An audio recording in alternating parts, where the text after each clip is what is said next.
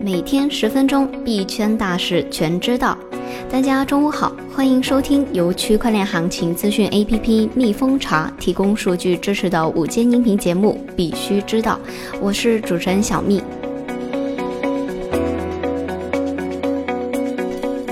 今天的主要内容有：过去两天 BSV 的挖矿难度大幅上涨，会与 BSV 暴涨和 BTC 挖矿难度上调有关。推动比特币新年上涨的因素包括超卖作为避险工具的潜力等。韩国政府加密货币对策是否违宪，将在几个月内做出裁定。土耳其城市科尼亚计划启动城市代币项目。央行杨帆认为，法币数字货币与非法币数字货币大博弈时代已经到来。首先，我们看一下币圈的热点。过去两日，BSV 挖矿难度大幅上涨，或与 BSV 暴涨和 BTC 挖矿难度上调有关。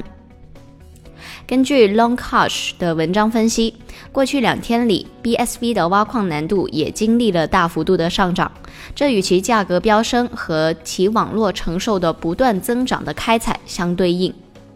一月十五日，比特币的挖矿难度上调约为百分之七。在一月十五日难度调整前夕，BSV 价格突然开始大幅飙升。BSV 的价格暴涨，使得采矿业的注意力从比特币转移到 BSV 的区块链上。推动比特币新年上涨的因素包括超卖作为避险工具的潜力等等。比特币在过去几周攀升超过了百分之二十。一些市场观察人士在解释原因时提到，希望比特币在二零二零年将得到更多的采用。其他人指出，五月减半有助于推动比特币走高。这些解释看似合理，但还有其他因素或许被忽略。一个因素是比特币被超卖。有分析师称，新年伊始，比特币被低估了。阿尔卡的首席投资官 Jeff Dorman 称，去年年底的价格太低了，这种发展导致缺乏销售和有价值的买家。他表示，从生产成本到 stock to flow，再到 MVRV 和 NVT，所有基本指标都指向价值。另一个因素是比特币作为避风港或对冲宏观经济动荡的吸引力。市场观察人士称。伊朗冲突是导致投资者涌向比特币的一个因素。Amperforth 的 CEO Evan Core 称，过去一年里，比特币受益于全球不稳定的说法开始站稳脚跟。由于2020年是大选年，人们预计会有很多的不确定性。分析师称，比特币价格一旦开始走高，许多因素都有助于扩大涨幅。数字资本管理董事总经理提姆·埃纳金称，新年伊始总是带来一些乐观的情绪。美国和伊朗之间的危机提供了导火线，CME 期货为这一走势增添了动力。减半的前景创造了一些错失恐惧症。BIS 行长称，比特币让我们大吃一惊，与 Libra 的关系为各国央行敲响了警钟。国际清算银行 BIS 行长卡斯滕斯表示，比特币让他们大吃一惊。他在制定一项战略的时候表示：“我们试图避免被创新吓到，就像我们对待比特币和 Libra 那样。”他表示，与 Libra 的关系为各国央行敲响了警钟。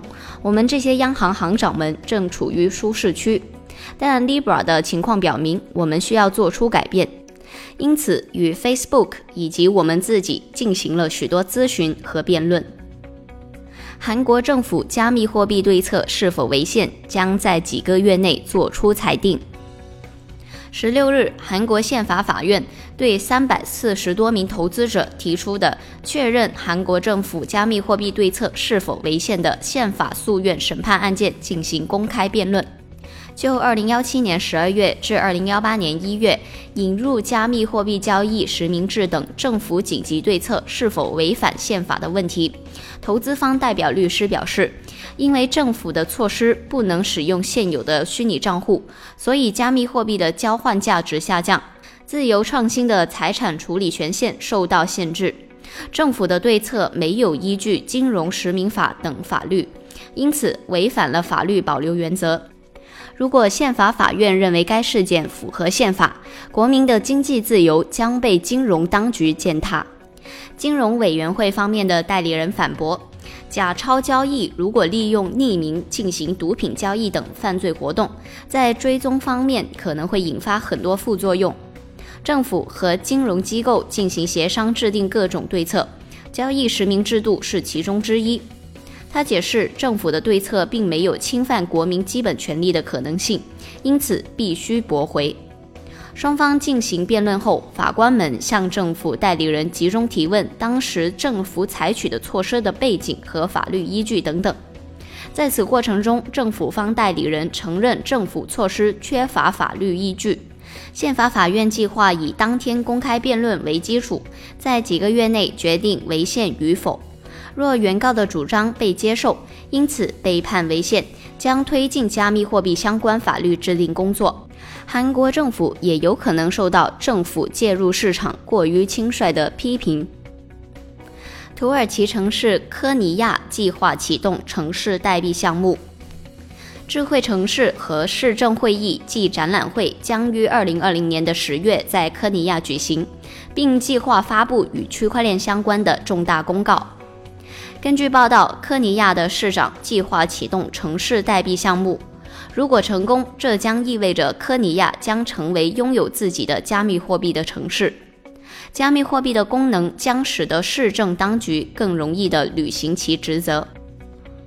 接下来我们看一下国内的消息。分析称，俄罗斯政局变动对加密货币并非利好。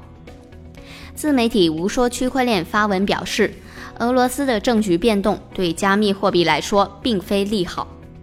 偏向自由主义的梅德韦杰夫一向对加密货币持开明的态度，相比之下，偏向权威主义的普京对加密货币是持中立以及强监管的态度。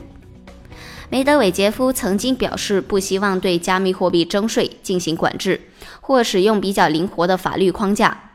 同时，在许多场合赞赏加密货币与区块链技术。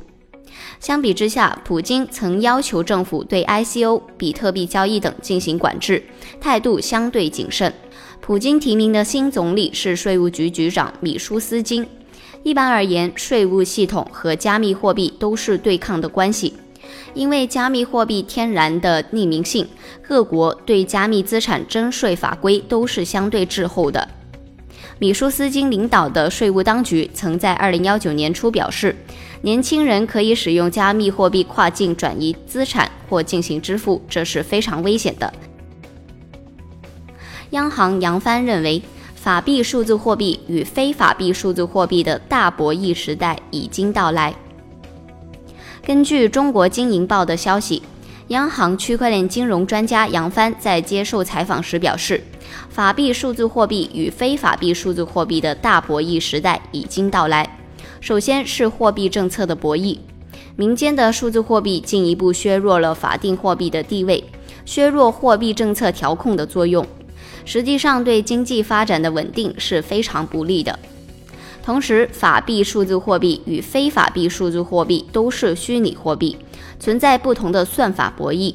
数字货币是由计算机算法来发行的，因此比特币等私人货币的发行不由央行决定，最终由社会共识决定。